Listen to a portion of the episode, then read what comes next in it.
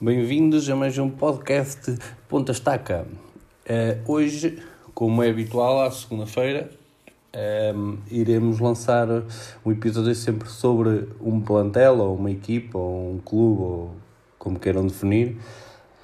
Na semana passada, no primeiro episódio, falámos sobre o Wolverhampton e eu vou estar sempre mais sempre que possível vou alternar entre uma equipa hum, no estrangeiro, uma equipa em Portugal, porque quero dar sempre ênfase em Portugal. E posto isso, esta semana irá ser sobre uma equipa portuguesa que tem dado muito nas vistas e caso não tenham visto ainda a capa passem no Instagram para ver. E estamos a falar do Gil Vicente, hum, uma equipa que tem dado uh, que falar nesta, um, nesta época e é uma equipa que está há pouco tempo na, na Primeira Liga depois do, do que passou para chegar aqui. Um, uma equipa que com pouco fez muito e com o pouco que eu digo é não gastou transferências, não gastou dinheiro em transferências em termos de custo do, do passo do jogador, foi quase tudo, foi praticamente todos os jogadores do custo zero e alguns emprestados. Uh, só teve uma saída que foi o Kritshyuk, o russo que foi para o, que foi jogar para a Rússia, né? foi para o Zenit. Um, e com isto e com isto eu quero dizer que o Ricardo Soares, treinador do Gil Vicente, fez um, um planeamento de época esplêndido, né? Podia ter saído furado, né? mas como tudo na vida, temos que correr alguns riscos e o Gil Vicente correu muitos mas a equipa, quando é estruturada e bem pensada, dá frutos e, e nota-se a olhos nus este Gil Vicente. E como eu digo, como eu estava a falar das transferências, para já, para já eliminar este assunto, um, tem jogadores que trouxe como Fran Navarro, um, Fran Navarro, Murilo, um, que já tinha jogado cá em Portugal pelo Braga, o Lucas Cunha, que vem do Braga, um, entre outros, o Ackman, que veio do Portimonense. Uh, assim, sempre tem, trouxe jogadores com algum calibre uh, de, de, de, Primeira Liga e, e isso nota-se associado aos, aos que já tinha no plantel e mais a um ou outro que veio. Um, o Gil Vicente está a fazer uma boa época. Neste momento, o Gil Vicente está no quinto lugar e está só a 3 pontos do Braga. Gil Vicente, onde está neste momento, já consegue ir à Europa, tentar ir à Europa, à Conference League, mas eu acho que o objetivo, estando aqui e tendo uma margem tão, tão confortável para o Vitória Sport Clube, que está no sexto lugar, que é uma diferença de 10 pontos, uh, eu acho que o Gil Vicente deve almojar o Braga e tentar ir, uh, tentar ir às, às eliminatórias da Liga Europa. Um, ehm, com isto, uh, eu digo, eu também, também quero afirmar que é uma equipa equilibrada, o Gil Vicente. Um, ehm, a imagem do Wolverhampton que vimos a semana passada, este Gil Vicente também é uma equipa muito equilibrada, que tem 38 golos marcados, 26 sofridos. Uh, 38 golos marcados, 26 sofridos, exatamente. E com isto, ou seja, há um equilíbrio entre o ataque e a defesa tão grande que não se notam fragilidades ou no ataque ou na defesa. É uma equipa muito compacta, muito junta. Todos, há uma solidariedade entre a, entre a equipa que todos ajudam no que podem e isso é, é, é fantástico uma equipa que se vê crescer de jogo para jogo, não olha em cara qualquer equipa nos olhos e isso faz criar muitas dificuldades aos adversários. É, há pouco tempo jogou com o Benfica e com o Porto e não se notou grande diferença, tanto que consegue, consegue hum, ganhar ao Benfica e consegue empatar com o Porto com menos um jogador desde a primeira parte. Um, e via-se na mesma eles a tentarem sair a jogar, o treinador a obrigar a sair a jogar e compreende-se porque se a nossa equipa, quando está sobre uma pressão enorme que o Porto estava a criar ao Gil Vicente e bater na frente, é só dar a bola ao adversário, porque eles estão muito mais pressionantes, estão com muito mais vontade de ganhar a primeira e a segunda bola, eh, e a nossa equipa, neste caso o Gil Vicente, está sempre mais eh, na retranca, mais expectativa, mais expectativa, na expectativa, digo, desculpa. Um, e isso, ou seja, faz com que, mais uma vez digo, estejamos a dar a bola ao adversário. E com isto do sair a jogar, corre um risco, claro corre um risco, mas qualquer jogo de futebol com menos um é um risco. Mas a sair a jogar com qualidade, quando a equipa se sente confortável com o sair, com as dinâmicas da equipa, com, com tudo, e viu-se que o Porto passou dificuldades, muitas dificuldades, mesmo com 10, porque o Gil Vicente podia ter, podia ter marcado, mas também podia ter severido, isso é óbvio, mas pronto, mas viu-se viu-se vê-se, viu-se e vê-se um grande Gil Vicente.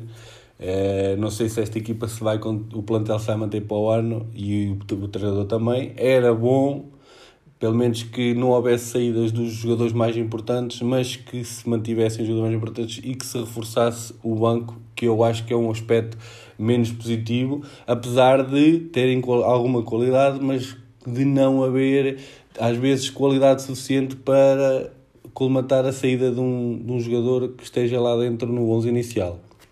Mas há qualidade na mesma. De, de referenciar um, ehm, que o Gil Vicente joga num 4-3-3, ofensivo, muito ofensivo.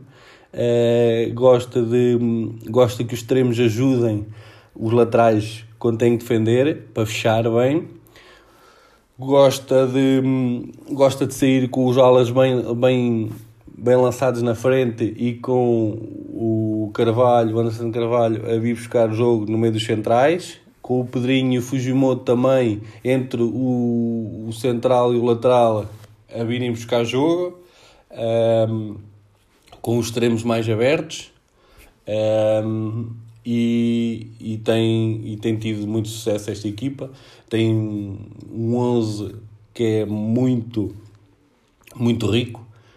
Um, este 11 e este plantel, aliás, que tem uma média de idade de 25,71 e uma média de altura de 1.82, ou seja, uma equipa, a média é alta e, e a média de idades não é, não, é assim tão, não é assim tão alta, ou seja, tem um plantel até jovem, mas é claro que tem aqui, dentro da equipa, tem jogadores que têm algum têm alguma idade, mas têm algum, têm algum algo a trazer a esta equipa, como a sua experiência, como uh, anos de Primeira Liga e situações em que as equipas não estão habituadas e eles já estão, por causa de, de, estarem batidos já à Primeira Liga. É o caso do capitão Ruben Fernandes.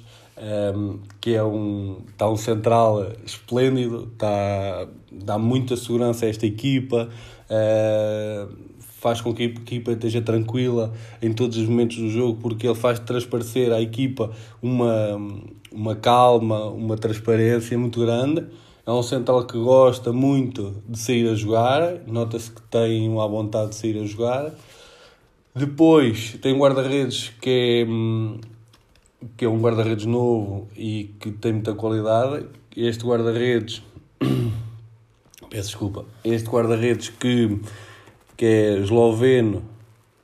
Esloveno é o Ziga e é, é um guarda-redes muito bom, é, que veio, meio, veio colmatar a saída do Kritchuk, que foi assim à última da hora. Um, depois tem os dois laterais muito bons, o Zé Carlos que vem emprestado do Braga e que tem dado cartas este ano e que, quanto a mim, não irá continuar no, no Gil Vicente, vai ser muito difícil segurar este Zé Carlos, porque é um lateral muito ofensivo e que defende bem, e hoje em dia estão difíceis estes esses jogadores. Depois um Talocha, que é um, um exímio lateral esquerdo, que por vezes, quando o Gil Vicente se sente apertado, uh, com o Samuelino a vir descer um bocadinho mais, o Talocha encosta mais nos centrais e quase que faz um terceiro central, entre aspas, muitas das vezes.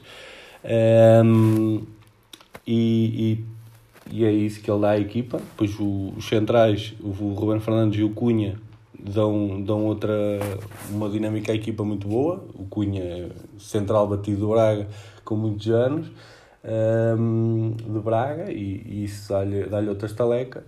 O Ruben Carvalho já falei, que é um, trin, um trinco médio defensivo que, que sai muito bem a jogar.